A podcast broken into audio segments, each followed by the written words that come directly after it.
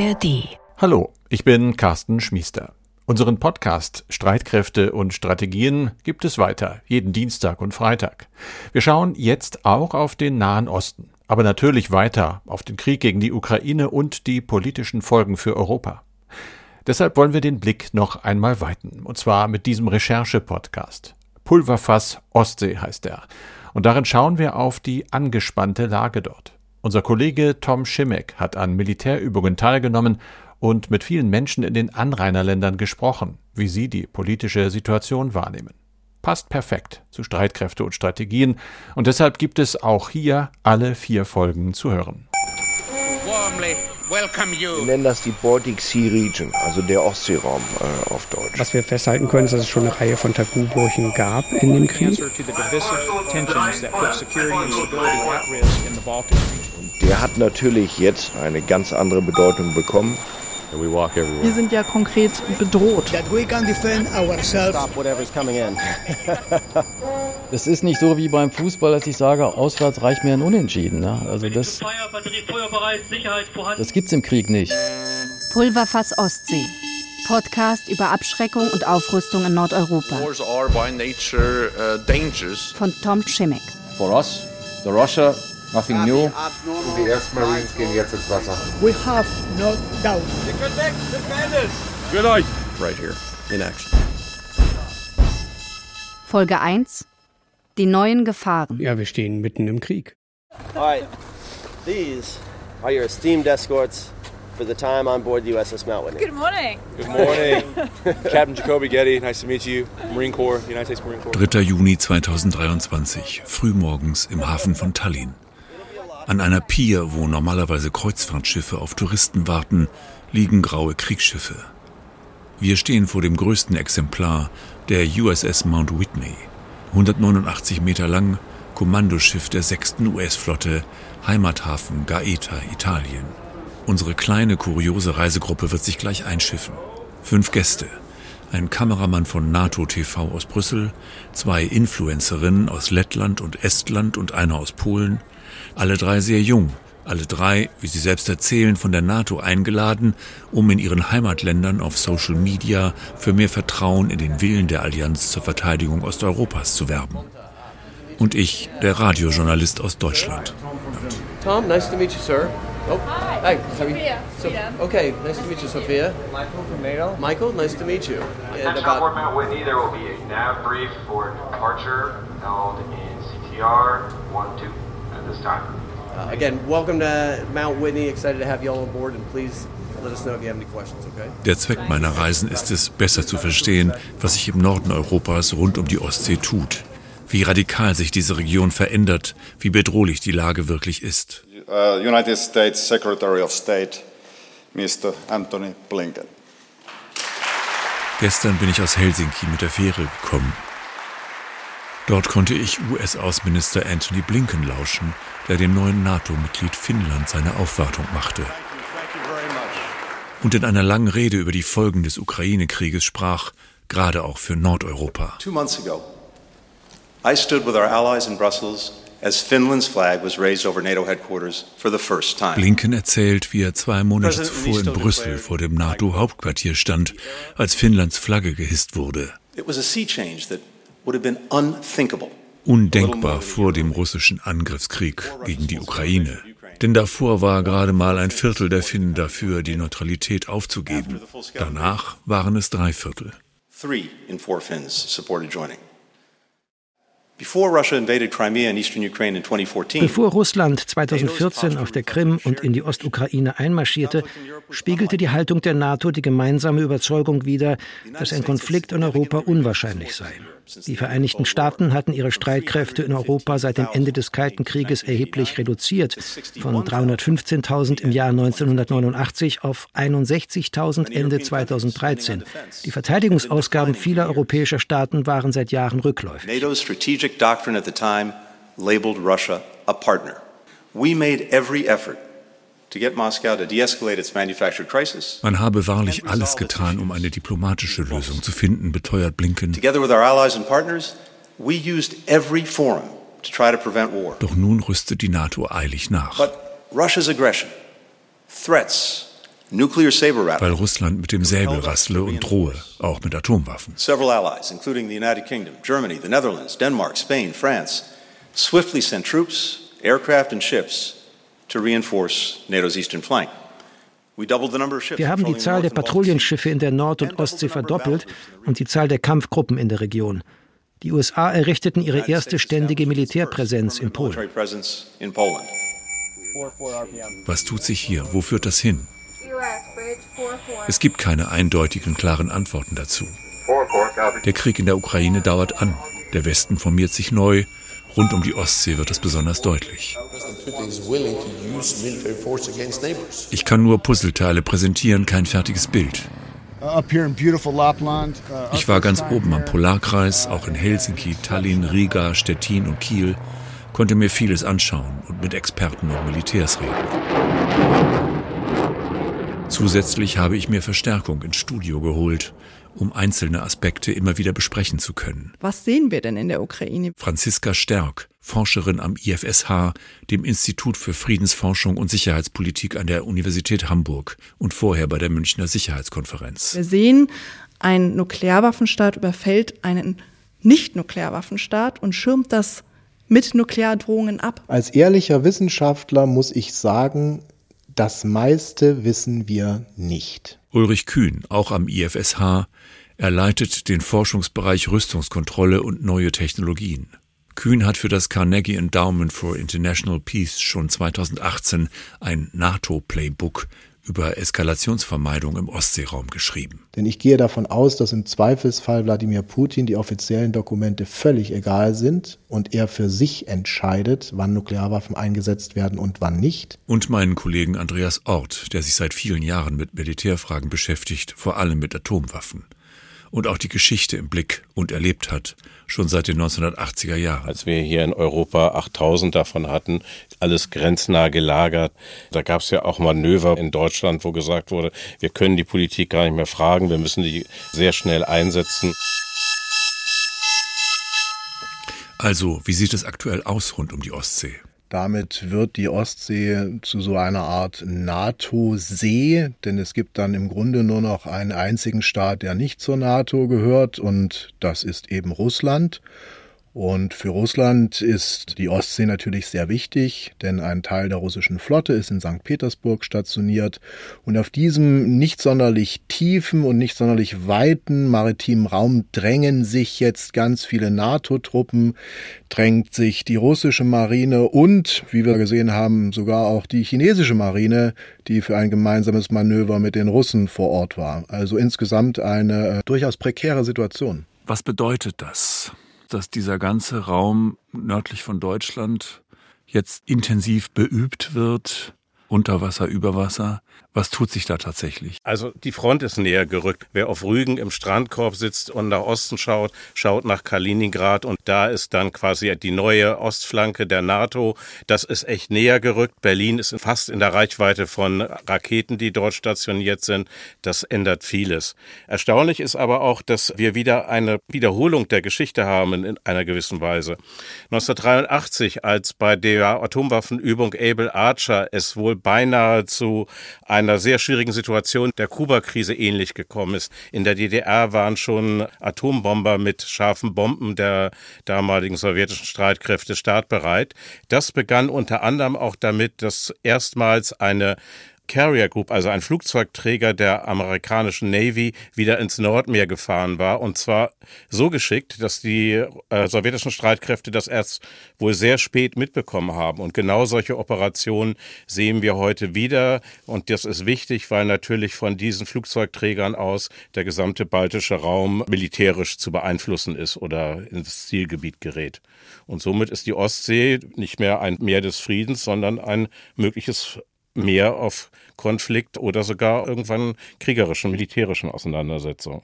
Ja, die Frage ist ja, ob es sozusagen davor ein Meer des Friedens war. Also die, die baltischen Staaten waren ja sozusagen davor schon in einer relativ prekären Situation. Und was jetzt natürlich neu ist, wenn Finnland und Schweden in der NATO sind, dass das natürlich so ein bisschen ändert, was der NATO im Zweifel, sollte es denn mal wirklich zu einer Konfrontation kommen, zur Verfügung steht. Also bisher denkt man ja, okay, wenn es denn mal schief geht und in dem baltischen Raum Russland versuchen sollte, ja, einzumarschieren oder halt eine Militäroperation zu starten, hat ja die NATO sich eigentlich den Plan gefasst, dass man das eben über Polen quasi über ja, Straßenzugnetz versucht zu verteidigen. Ne? Und da ist natürlich das Problem, dass Kaliningrad direkt dort zwischen Polen und Litauen hockt und das eigentlich eine ziemlich vulnerable Gegend ist und jetzt ist natürlich, wenn man sagt, okay, man hat einen Partner nördlich von den baltischen Staaten mit Finnland, hofft man natürlich dadurch, diese Verteidigung besser hinzukriegen. Und das ist natürlich für Russland ja ein neuer Aspekt, der dazukommt, dadurch, dass die beiden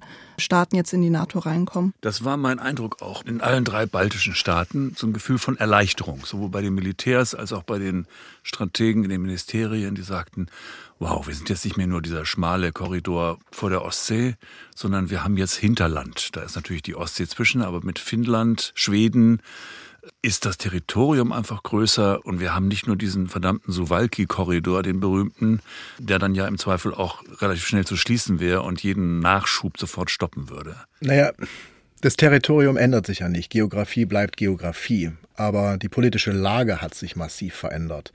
Also wenn die Balten teilweise noch 2014, als Russland das erste Mal in der Ukraine einmarschiert ist und die Krim annektiert hat, äh, wenn die Balten damals mit ihren Ängsten und Wünschen innerhalb der NATO teilweise noch auf Skepsis gestoßen sind, so ist diese Zeit jetzt klar vorbei. Es ist ganz klar, Russland ist der Feind Russland bedroht die NATO, die NATO muss sich verteidigen, die NATO muss abschrecken und die NATO tut es eben in einem viel größeren Verbund in dieser Region, als sie es vormals tun konnte. Und das ist zusammen mit den zusätzlichen US-Truppen, die inzwischen in Osteuropa stationiert worden sind, äh, seit dem Februar 2022 für die Balten ein gutes Zeichen. Das ist ganz klar. Ich würde es eher umgekehrt sehen, dass die Russen sich mal langsam Gedanken machen sollten, was denn eigentlich mit Kaliningrad ist. Denn wie Franziska eben schon sagte, das ist extrem vulnerabel und als russischer Militär würde ich mir darüber Gedanken machen. Als heikel gilt vor allem die Lage im Oblast Kaliningrad, dem alten Königsberg, dem westlichsten Bezirk der Russischen Föderation. Kaliningrad liegt zwischen NATO-Grenzen, eine Exklave zwischen Litauen und Polen, etwas kleiner als Schleswig-Holstein, mit rund einer Million Einwohnern. Manche nennen Kaliningrad einen Flugzeugträger oder auch den Stachel im Fleisch der NATO. Wenn nukleare Sprengköpfe nach Kaliningrad verlegt würden, wäre das eine große Provokation. Aber bis jetzt gibt es keine Anzeichen dafür. Glaubt Titi Erestö, Senior Researcher beim Stockholmer Friedensforschungsinstitut SIPRI. Andere sind sich da nicht so sicher. Kaliningrad gilt, das ist unumstritten, als hochgerüstet und zumindest Abschusseinrichtungen und Lagerstätten für Atomwaffen sind vorhanden.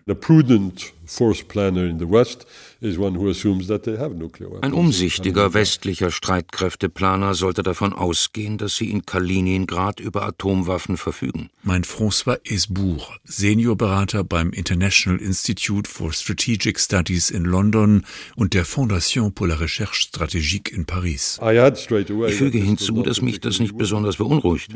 Die nukleare nukleare Abschreckung funktioniert. So wie sie auch gegenüber der Sowjetunion funktioniert hat, als Atomwaffen in der Nähe der Elbe standen. So Kaliningrad, we have seen several changes over the last decade and a half. In Kaliningrad sei seit etwa 15 Jahren eine umfassende Modernisierung der Waffensysteme im Gange, sagt der Mann, der es wissen muss, Hans Christensen, Atomwaffenexperte der Federation of American Scientists in Washington DC eine Vereinigung kritischer Wissenschaftler aus Robert Oppenheimers Manhattan Project, gegründet 1945 nach dem Bau der ersten Atombombe. Die wichtigste Veränderung ist wahrscheinlich der Austausch des ballistischen Kurzstreckenraketensystems durch das sogenannte Iskander-System. Das hat eine Reichweite von etwa 400 Kilometern, sowohl mit ballistischen Raketen als auch mit Marschflugkörpern. Das macht in Bezug auf die Offensivkräfte einen wichtigen Unterschied. Wir haben auch gesehen, dass die Küstenbatterien ersetzt wurden, die Verteidigungssysteme die Schiffe in der Ostsee gefährden. Diese Systeme sind ebenfalls nuklearfähig. Und wir haben eine Aufrüstung der Luftverteidigungssysteme beobachtet, von denen einige ebenfalls nukleare Fähigkeiten haben. Iskander-Raketensysteme sind sehr beweglich. Sie werden von geländegängigen Lkw aus abgefeuert. Rakete und Sprengkopf sind während des Fluges manövrierbar. Konventionell bestückt kommen sie auch in der Ukraine immer wieder zum Einsatz. But you have to remember that Kaliningrad is a forward area and a very isolated area. Kaliningrad, sagt Christensen, habe eine Art Sonderstatus. Vergessen Sie nicht, Kaliningrad ist ein vorgelagertes, sehr isoliertes Gebiet. Die Streitkräfte dort sind weniger nuklearisiert als in anderen Teilen Russlands. Kaliningrad eignet sich eher für ein Notfallszenario, hat also so etwas wie einen Sonderstatus. Aber weiter landeinwärts haben wir es mit einer bedeutenden Modernisierung der russischen ICBM-Streitkräfte in Koselsk zu tun. Das sind Silos für ballistische Interkontinentalraketen. Auch die straßentaugliche Version dieser Raketen in der Region Tver, ebenfalls östlich der baltischen Staaten, wird derzeit modernisiert. Weiter oben auf der Halbinsel Kola beobachten wir eine beträchtliche Aufrüstung ihrer U-Boot-Flotte für ballistische Raketen, sowohl der Raketen als auch der U-Boote selbst. Uh, Und wir sehen, dass Überwasserschiffe modernisiert werden. Am wichtigsten, sowohl für die Nordflotte als auch für die Flotte im Kaliningrader Gebiet, ist die Einführung dieser Langstrecken-Marschflugkörper, die als Kaliber Cruise Missile bekannt sind. Die haben eine große Reichweite, etwa 2000 Kilometer, und sind dual einsetzbar, sowohl für konventionelle Sprengköpfe als auch für nukleare. What we have seen over many years uh, is uh, Russian military buildup, also in the north. Was wir seit vielen Jahren beobachten, ist die russische Aufrüstung. Auch im Norden, in der Nähe Finnlands und Norwegens, auf der Kola-Halbinsel und in der Arktis. Meldung des Hauptquartiers der schwedischen Streitkräfte vom 19. August 2022. Am 18. August führten die schwedischen Streitkräfte eine gemeinsame Übung mit der US-Bomber Task Force und den norwegischen Luftstreitkräften durch. Schwedische Gripen-Flugzeuge eskortierten eine Reihe von US B-52 Stratofortress über den schwedischen Luftraum. Bodeneinheiten zeigten dann Ziele im Übungsgebiet Fitzel in Nordschweden an, die mit scharfen Bomben, die von den B-52 abgeworfen wurden, neutralisiert wurden. Eine von vielen Meldungen, eine von vielen Übungen der westlichen Alliierten und Partner über Nordeuropa. Uh, uh, die geostrategische also Position des Nordens verändert sich unter vielen Aspekten. Der Krieg in der Ukraine, der Nachbar Russland, das schmelzende Eis und die sich dadurch neu öffnenden Handelswege.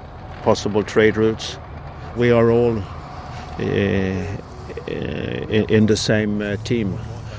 Es sei nicht nur der Krieg, sagt der schwedische Armeechef Karl Engelbrektsson im Sommer 2023, kurz vor seiner Pensionierung am Rande einer Übung. Man müsse sich auch die Arktis dazu denken, neue Rohstoffe, neue Seewege. Vor allem die Vereinigten Staaten, beobachtet Hans Christensen, würden ihre Systeme in Europa mittlerweile ganz anders betreiben.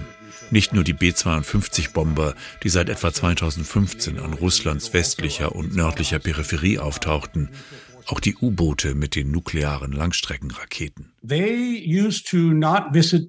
Früher haben diese U-Boote keine Häfen angelaufen. Sie verbargen sich im Meer, kehrten dann zu ihren Heimatbasen zurück und fuhren wieder hinaus, wenn es nötig war.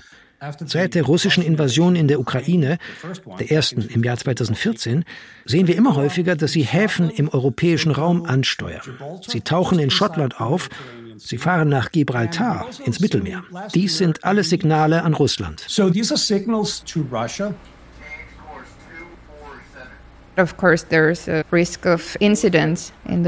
Aber natürlich wächst die Gefahr von Zwischenfällen auf der Ostsee weil es dort jetzt so viel militärische Aktivität gibt. Titi Erestö, die Forscherin von SIPRI.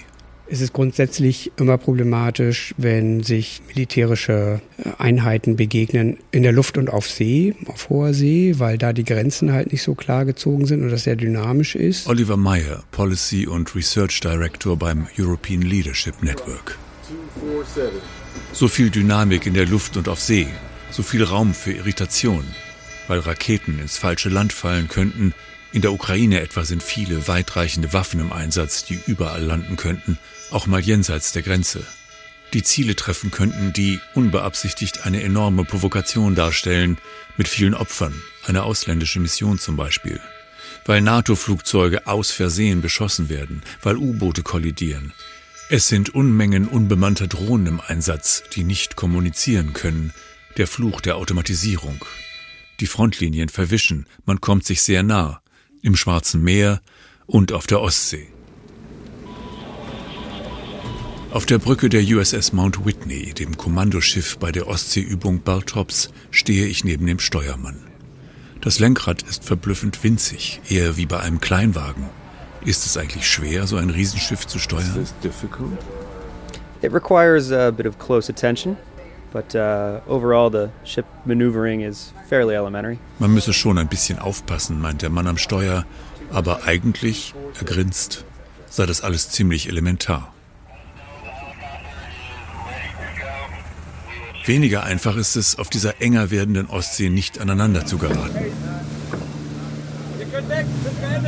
Während wir von der USS Mount Whitney auf einem Gummiboot mit starkem Motor zur deutschen Fregatte Bayern übersetzen, ein vielleicht zehnminütiger Ritt über die Wellen, nähern sich drei russische Militärflugzeuge dem Baltops Flottenverband. Was wir, wegen der Schutzanzüge, des Motorenlärms und der Gischt, zunächst gar nicht mitbekommen. Auf der Bayern dann Aufregung. Die Decks sind gesperrt, wegen Abhörgefahr herrscht Handyverbot. Als wir durchs Luck klettern, sagt Kapitän Dennis Feuerbach gerade über Bordlautsprecher durch, was passiert ist. Kommandant, kurze Information zu dem, was äh, gerade eben vorgefallen ist. Wir und auch andere Teile des Verbandes sind angeflogen worden von russischen Luftfahrzeugen, ein russischer Seekernaufklärer in Begleitung von zwei Abfangjägern. Zunächst in äh, relativ unproblematischer großer Höhe und dann immer weiter mit reduzierter Höhe, zuletzt eine Höhe von ca. 500 bis 700 Fuß. Grundsätzlich 500 bis 700 Fuß, das sind etwa 150 bis 220 Meter. Sehr nah. Man belauert sich gegenseitig. Solche Begegnungen kommen vor, aber sie sind stets ein Risiko, können Auslöser von Missverständnissen sein, die ernste Folgen haben. Vor allem in Zeiten, in denen Gedränge herrscht, diese Region militärisch immer voller wird. Alle, Kontakt, äh, alle Einheiten des Verbandes sind durch den ASOC darauf verwiesen, Self-Defense oder Extended Self-Defense zu handeln. Am nächsten Tag wird bei Baltrops eine feindliche Begegnung geübt. Die Abwehr eines Speedboots, das sich dem Flottenverband nähert. Wir fahren hier durch internationale Gewässer. Ihre amerikanischen Freunde sagen, ich soll mich von ihrem Schiff fernhalten. Ich drehe nach Steuerbord. Ich habe die Absicht, jetzt meinen Kurs und die Geschwindigkeit zu halten. Ein britisches Schnellboot spielt den Feind. Die Spielleitung liegt bei den Franzosen. Die Brücke der Bayern ist voll besetzt. Ich zähle 19 Männer und Frauen auf Posten. Offizier am Radar, wachhabender Offizier, Navigationsoffizier, Fernmeldeoffizier, Rudergänger, Brückenmaat der Wache, Signalmeister, der Kapitän, die Leute auf dem Ausguck, auch zwei Fahrschüler. Die Hälfte habe ich vergessen. Also Ludwigshafen hat nochmal den Kontakt angerufen, ihm drei Meilen Entfernung befohlen. Das Speedboot marodiert zwischen den Schiffen des Verbandes hin und her, meldet sich immer wieder über Funk. Ich empfinde das als Bedrohung und drehe nach Steuerbord. Ich drehe jetzt ab. Die Schiffe, denen es sich nähert, sprechen Warnungen aus. Es ist eine Übung, aber sie fühlt sich bald ziemlich ernst an. Fühlt sich durch die Amerikaner jetzt äh, bedroht und ändert den Kurs nach Steuerbord, also Richtung Verband. Die Stimme der OPZ, der Operationszentrale, die aus dem Bauch der Bayern kommt, wird schärfer. Ja, Speedboot wieder optisch. Speedboot jetzt in Teilung. 177 Abstand 6,8. Und Anhaltestellen, die Ludwigshafen bekämpft jetzt. So, Brücke ausrüsten mit Anti-Flash. Dann wird Anti-Flash befohlen, feuerfeste Schutzkleidung. Plötzlich tragen auf der Brücke alle schwarze Hauben und Handschuhe. Political Ski, also Restbesatzung geht an Steuerbordseite in Deckung. Speedboardabwehr. Speedboot befindet sich. Eine Maschine 19 Knoten. Eine Maschine 19 Knoten. Der britische Soldat am Funk des feindlichen Speedboats schlägt einen ziemlich aggressiven Ton an. Wir finden schon ein besseres Ziel. Warnschüsse werden simuliert, die Anspannung wächst, der Funkverkehr lärmt über die Brücke. Kontaktfeld jetzt 174, Abstand 5,4 nautische Meilen. Wir bereiten uns jetzt darauf vor, uns selbst zu verteidigen. Patrouillenvessel wird geschossen. Auf das Patrouillenvessel wird von einem Italiener geschossen. That's the German warship Foxtrot 217. Signalbereich. You following movements, maneuvers are not understood. Der Italiener hat äh, parallel gelesen und das Feuer eröffnet. Das Speedboot hat jetzt eingedreht, befindet sich aktuell an unserer Backbordseite quer ab. Faktor 15. Faktor 15. August Anlauf. Jetzt der System vom A-Sucht-C gelaufen, das Serial ist beendet, alle Warnings weiß. Ja, für jede Übung ist ein Spielleiter festgelegt, der plant das Serial aus. Also die Übung wird ausgeplant durch, durch diese Einheit. Es wird auch ein kleines Drehbuch normalerweise erstellt. Und der sogenannte Spielleiter, der Officer conducting uh, the exercise, der beginnt das Serial und äh, sagt, wann es offiziell beendet ist. Kapitän Dennis Feuerbach. Und wie viel wussten Sie vorher? Relativ wenig. Also was man natürlich weiß, ist, welche Einheiten beteiligt sind.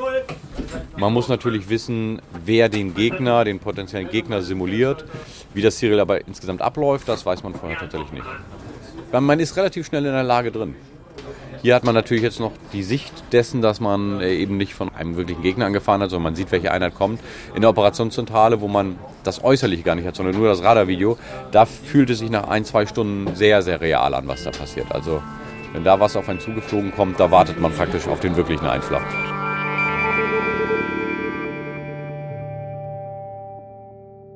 Das Problem ist, wir haben wenig Empirie, um die eine oder andere Aussage zu untermauern. Oliver Meyer ist ein Atom- und Abrüstungsforscher mit Jahrzehnten Erfahrung, gerade was nukleare Signale betrifft. Das ist bei nuklearen Waffen generell das Problem. Sie sind im Kriege erst zweimal eingesetzt worden. Das ist ziemlich lange her. Und in einer Situation, wo die USA das nukleare Monopol hatten, von daher keine Vergeltung befürchten müssen, daraus abzuleiten, wie die Entwicklung in der Ukraine sein wird, ist schwer. Offensichtlich, resümiert Meyer, gebe es auf russischer Seite jetzt eine Serie von Tabubrüchen, geschehe vieles, was noch vor kurzem als kaum vorstellbar galt. Die Invasion der Ukraine selbst, aber auch die Art der Kriegsführung, der Kriegsverbrechen und die Rhetorik. Eine Sprache, sagt er, die bislang unbekannt war. Und deswegen gibt es schon Anlass zur Sorge, dass hier tatsächlich am Ende des Tages auch das nukleare Tabu in Frage gestellt wird. Zumindest kann man diese Gefahr nicht ausschließen. Ich glaube, es ist auch fahrlässig aus der Tatsache, dass schon einige vermeintliche rote Linien Russlands überschritten wurden durch den Westen das weitere Überschreiten solcher roten Linien genauso folgenlos bleibt. Genauso schwierig ist es eben zu sagen, Russland wird auf jeden Fall am Ende Nuklearwaffen einsetzen. Also das ist einfach wirklich ein Bereich, der sehr schwierig ist oder flapsig gesagt. Die nukleare Abschreckung funktioniert so lange, bis sie versagt. Und dann ist es zu spät. Warum sollte Russland den Westen überfallen? Ja, das ist im Grunde die Frage, die man beantworten muss. Und ich würde sogar sagen, lasst uns über Eskalationsszenarien reden. Also das heißt, die beabsichtigte Eskalation, so wie wir es letztes Jahr in der Ukraine gesehen haben, wo Russland massiv Truppen zusammenzieht und konventionell dann gegen einen NATO-Staat vorgeht, vielleicht einen der baltischen Staaten, sorry, das sehe ich nicht. Ich sehe es politisch nicht. Ich sehe es nicht im Sinne einer Bedrohungslage aus russischer Sicht und ich sehe es auch nicht unter den militärischen Voraussetzungen. Russland hat massiv Blut gelassen in diesem Krieg. Soldaten, Soldatinnen, eine Menge konventionelles Material. Ich würde so weit gehen zu sagen, momentan ist Russland militärisch gar nicht fähig, so einen Angriff durchzuführen und so eine Eskalation. Das heißt, wir sollten unseren Blick vielleicht eher auf die Eskalationspfade richten, die unbewusst entstehen können. Das heißt, Unfälle zwischen Flugzeugen beispielsweise, Militärjets, die sich sehr nahe kommen oder vielleicht Kommandoketten, die nicht so funktionieren, wie sie funktionieren sollen und da hilft dann nicht mehr die Abschreckung, sondern da hilft eben Transparenz, gegenseitige Kommunikation und zumindest ein Mindestmaß an gemeinsamen Regeln. Aber Auch da sieht es leider momentan nicht gut aus. Naja, die Situation, die du da auf dem amerikanischen Kriegsschiff beobachtet hast, so ein Nearby-Fly mitten in einem Manöver, kann natürlich auch theoretisch mal missgedeutet werden.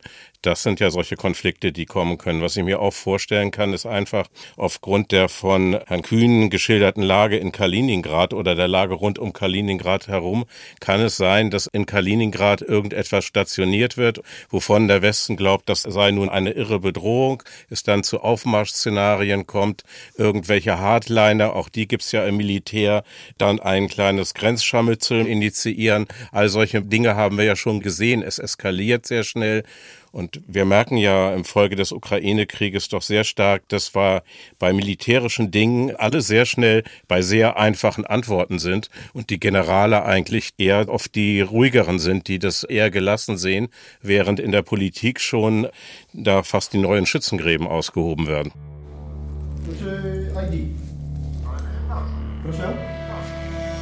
Die Lücke zwischen Kaliningrad und Weißrussland die ist Luftlinie 65 Kilometer weit.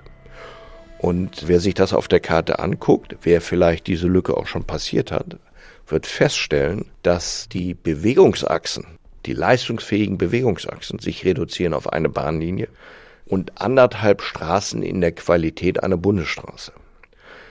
Das ist der Lebensnerv landseitig ins Baltikum. Jürgen Joachim von Sandrath, kommandierender General des multinationalen Korps Nordost, steht vor der Karte in seinem Büro im NATO-Hauptquartier Stettin. Er ist verantwortlich für die NATO-Nordostflanke zwischen Estland und Polen. Die NATO hat ihre Vorwärtspräsenz hier mächtig erhöht durch neue Battlegroups, amtsdeutsch Gefechtsverbände in Estland, Lettland, Litauen, Polen durch multinationale Divisionen, Unterstützungsbrigaden, Integrationseinheiten, durch immer mehr Schiffe, Flugzeuge und vor allem Truppen, auch weiter südlich bis hinunter zum Schwarzen Meer. Gerade der Ostseeraum, sagt auch Sandrath, gewinne enorm an Bedeutung, nicht zuletzt durch den NATO-Beitritt Finnlands und Schwedens. Insbesondere aus der Brille Russlands. Dann natürlich auch aus der Brille der NATO. Aber ein NATO-Meer, der General winkt ab. Das Meer selbst sei ja internationales Gewässer wobei der Zugang zur Ostsee schon eng sei, vor allem der finnische Meerbusen, an dem St. Petersburg liegt. Das ist natürlich schon schwierig aus der russischen Brille gesehen und wird mit der Tatsache, dass die Gegenküstenlinie nun auch NATO ist, noch verheerender. Man liest es immer wieder, die baltischen Staaten, so klein und schmal, mit dem Rücken zum Meer, seien eigentlich kaum zu verteidigen. Das ist ein Irrtum und äh, da sollte man mir vertrauen und vor allen Dingen uns, nicht mir. Das macht ja Sandrat nicht alleine. Der General spricht von Bedrohungsszenarien und der Beurteilung der Feindlage. Bedauerlicherweise deutlich Russland zuzuordnen. Zunächst mal ist Ihre Feststellung richtig aus meiner Bewertung, dass Russland erhebliche Potenziale seiner konventionellen Streitkräfte in seinem Krieg gegen die Ukraine gebunden hat. Die Militärs nennen das gerne Fähigkeiten. Der General schätzt, 90 Prozent der russischen Fähigkeiten sind aktuell in der Ukraine gebunden. Das macht die Lage für ihn einfacher. Daraus abzuleiten, Russland wäre so geschwächt, dass es darüber hinaus nicht reaktionsfähig wäre im konventionellen Bereich, halte ich für falsch.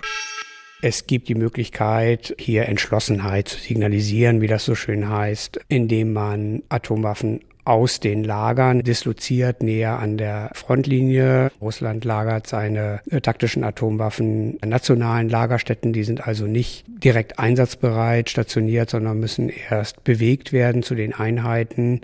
Wenn man das wahrnehmen würde, dann wäre das sicherlich ein akuter Anlass zur Sorge. All dieses Signalisieren und Posieren, das öffentliche Nachdenken über Atomtests, die Ankündigungen, die Baumaßnahmen, Lager, Abschussvorrichtungen, das Vorzeigen und Bewegen der Waffen, das soll viele sehr nervös machen. Und wenn man das weiterdenkt, dann könnte man sich eben auch vorstellen, dass es zu einer Art nuklearem Warnschuss kommt, bei dem jetzt nicht unmittelbar Menschen zu Schaden kommen, dass man eine Waffe eben auch woanders zur Detonation bringt.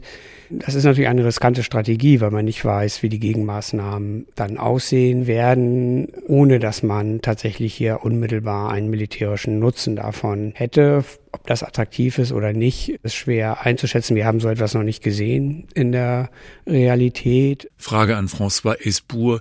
Ist ein kleiner Atomschlag denkbar? Go and speak about the war in Ukraine with people in the provinces in France, etc.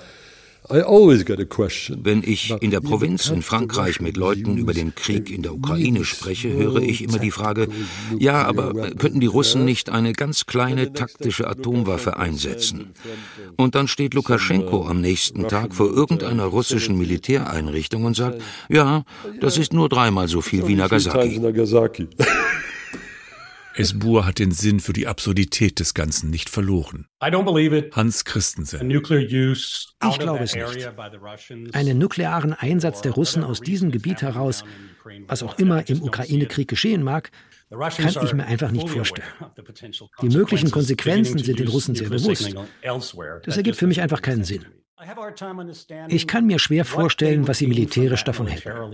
Ich meine, Sie haben die Ukrainer jetzt über ein Jahr lang massiv bombardiert und weitreichende Verwüstungen angerichtet. Es ist kaum nachvollziehbar, welchen großen Unterschied ein paar Atomwaffen hier noch machen würden.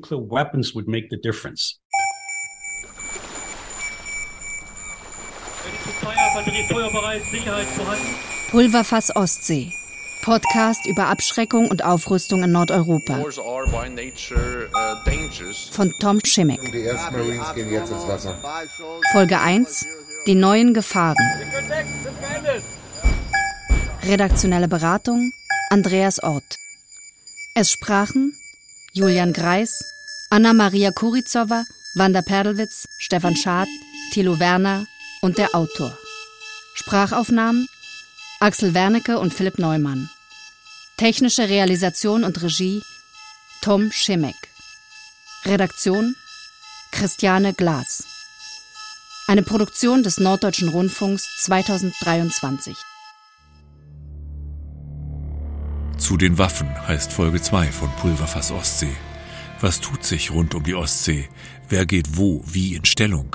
Was davon ist tatsächlich neu, was nur Kriegsrhetorik? In unserer Wargame-Übung wussten die NATO-Befehlshaber, dass sie von den russischen Streitkräften schnell überwältigt werden würden und zogen einen frühzeitigen Ersteinsatz von nicht strategischen Nuklearwaffen in Betracht, um dieses Ergebnis zu verhindern.